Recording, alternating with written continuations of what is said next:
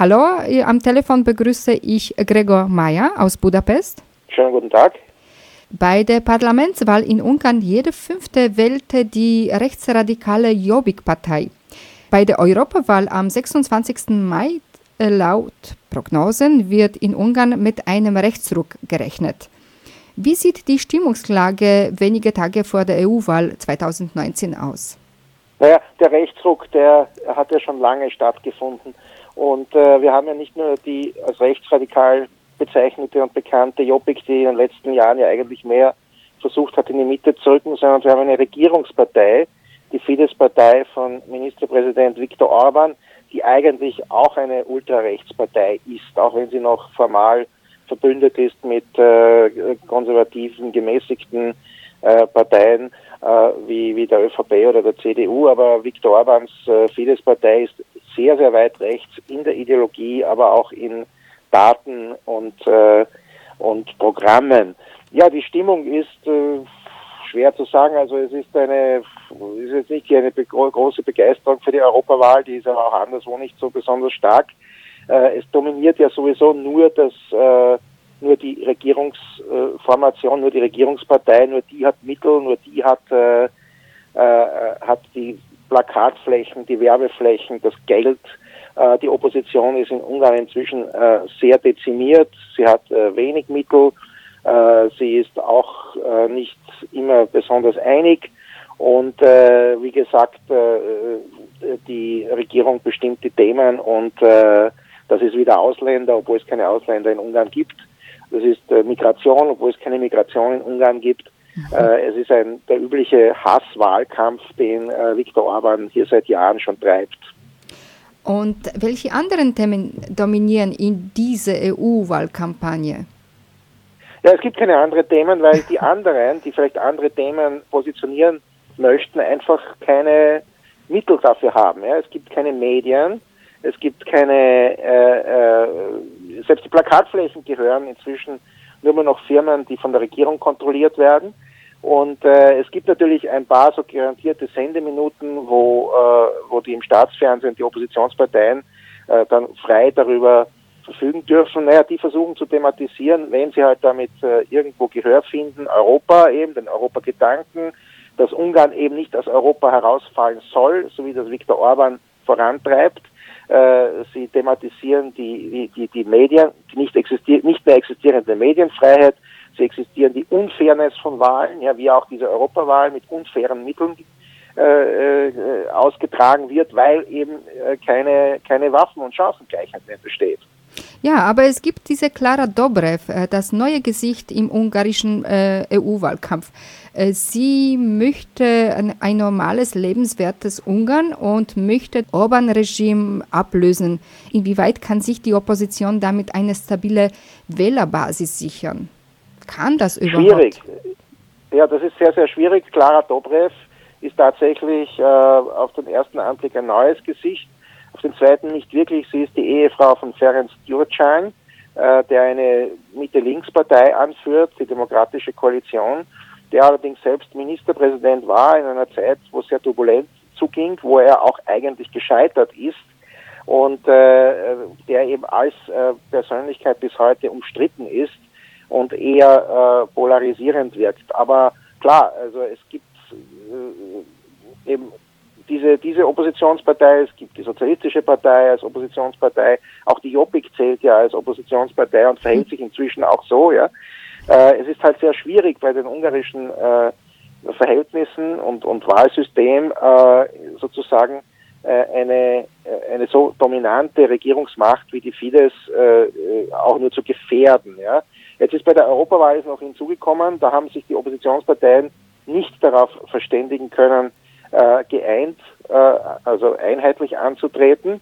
Das heißt, also, weil es ja eher eine reine Listenwahl ist, das heißt, es kommt jeder, der über fünf Prozent bekommt, kann dann Sitze bekommen.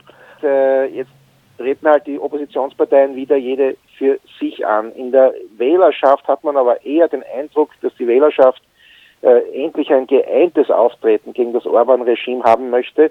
Und das wird es vielleicht dann geben äh, bei den Kommunalwahlen im Herbst, wo dann doch einige größere Städte und Budapest, wenn die Opposition das geschickt macht und sich mit einheitlich mit, mit, mit äh, Kandidaten, die sie einheitlich nominiert und aufstellt, äh, wenn sich das durchsetzt, dann können vielleicht einige Städte und Budapest von der Opposition gewonnen werden. Aber da, bis dahin ist noch ein weiter Weg.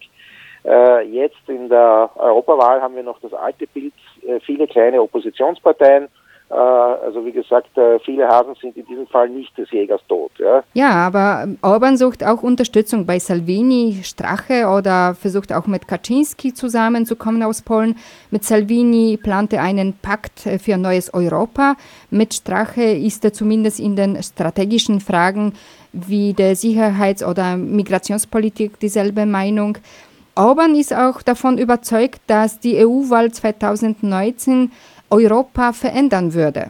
Wie gefährlich kann so ein Bündnis für die Europa werden? Was halten Sie davon, von so einem Bündnis mit den anderen äh, ziemlich radikalen äh, Parteien?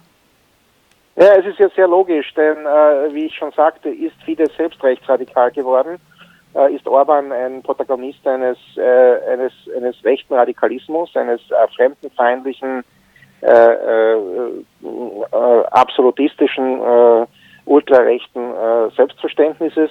Und äh, insofern ist es ja logisch, dass er die Nähe zu Salvini und zu Strache sucht. Er hat ja mit denen inhaltlich überhaupt keine äh, Auffassungsunterschiede. Ja?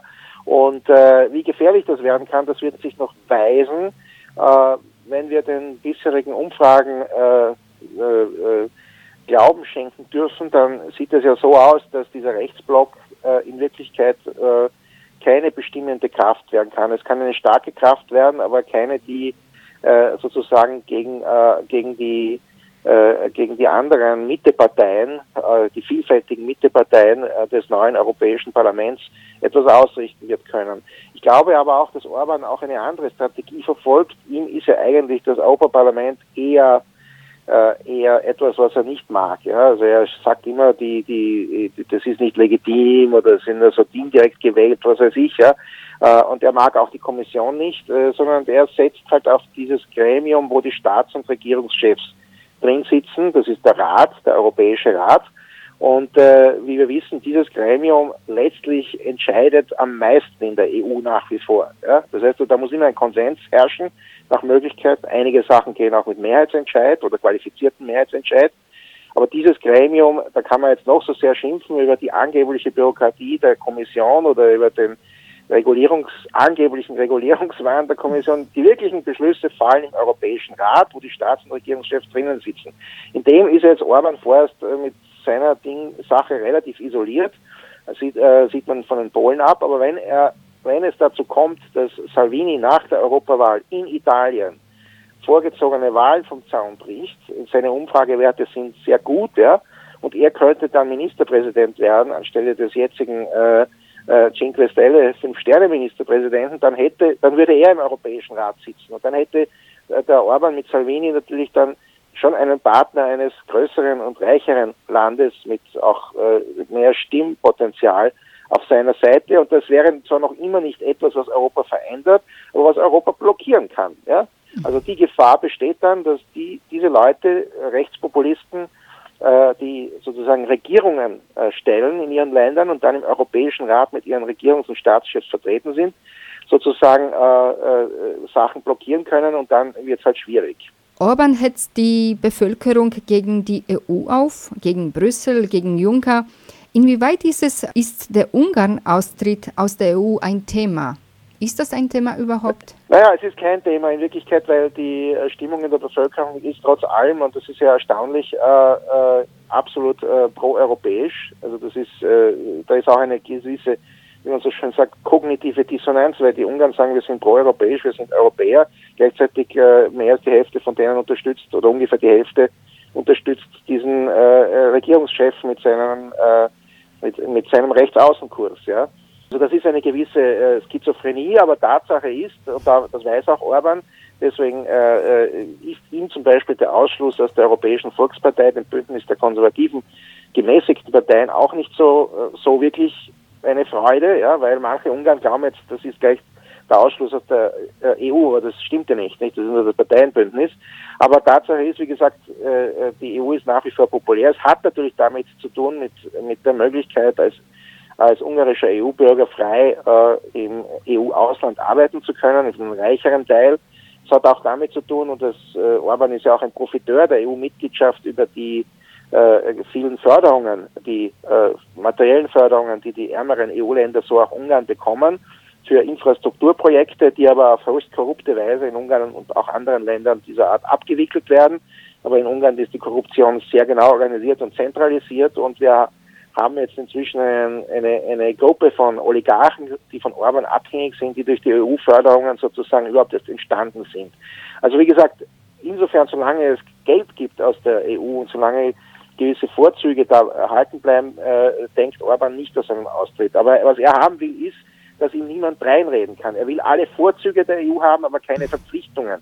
Er will nicht, dass man ihn zur Rechenschaft ziehen kann, dass man auf gemeinschaftlicher Basis, wie das ja manchmal geschieht, Sachen einfordert, ja, dass man äh, sagt, man darf nicht korrupt sein, ja, das ist ja, das sind ja europäische Gesetze auch, die das Wettbewerbsgesetze und so weiter, die das äh, verbieten eigentlich. Und äh, das will er eben nicht. Also einen Gesamtaustritt natürlich nicht, aber er will sich halt die Rosinen heraussuchen.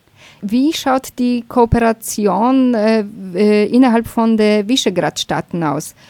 Ja, das ist also, ja, das ist also, das ist der Schein, ja. Ah. Äh, in Wirklichkeit haben diese Länder sehr wohl ihr, ihr Eigenleben.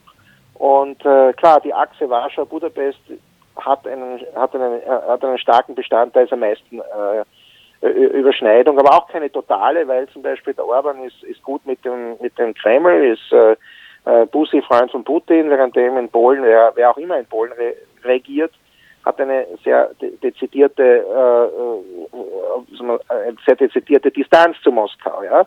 Und äh, also da zum Beispiel ist auch zwischen äh, Budapest und Warschau zumindest in dieser Frage keine Harmonie. Äh, Tschechien und Slowakei ticken da schon anders. Ja, also Slowakei ist das einzige dieser Länder, das schon vor vielen Jahren, schon vor zehn Jahren den Euro eingeführt hat. Äh, das hat äh, eine ganz andere, ergibt eine ganz andere Interessenlage. Die sitzen mit in, in ECOFIN, im Rat der Finanzminister. Und auch wenn dort schlechte Regierungen da sind, die müssen sich an bestimmte Dinge sehr wohl halten. Und äh, sogar der inzwischen abgesetzte oder zurückgetretene Ministerpräsident Fico, aber auch sein Nachfolger sagen, im Zweifelsfall sind wir eher für die europäische Integration. Ja, das ist also gegen die Ideologie von Orban und Kaczynski. Und in Tschechien ist es noch komplexer, meiner Meinung nach, weil äh, da hat man jetzt zwar diesen Regierungschef, äh, äh, der auch so klingt irgendwie, aber der will eigentlich auch nur mit seiner Korruption in Ruhe gelassen werden. Und äh, und in Tschechien gibt es halt immer eine, eine Grundstimmung, das ist ein altes äh, husitisches Land, ja, die, die haben halt äh, äh immer wieder so die, die Befürchtung, dass ihnen von draußen reingeredet wird. Also auch in der Gesellschaft gibt es diese Befürchtung.